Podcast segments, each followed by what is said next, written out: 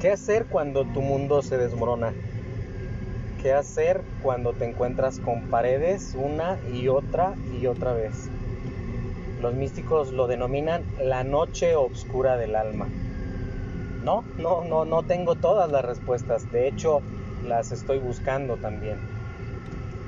En este podcast de cada 15 minutos, en lugar de guardarme mis pensamientos, los compartiré contigo y espero que te sirvan.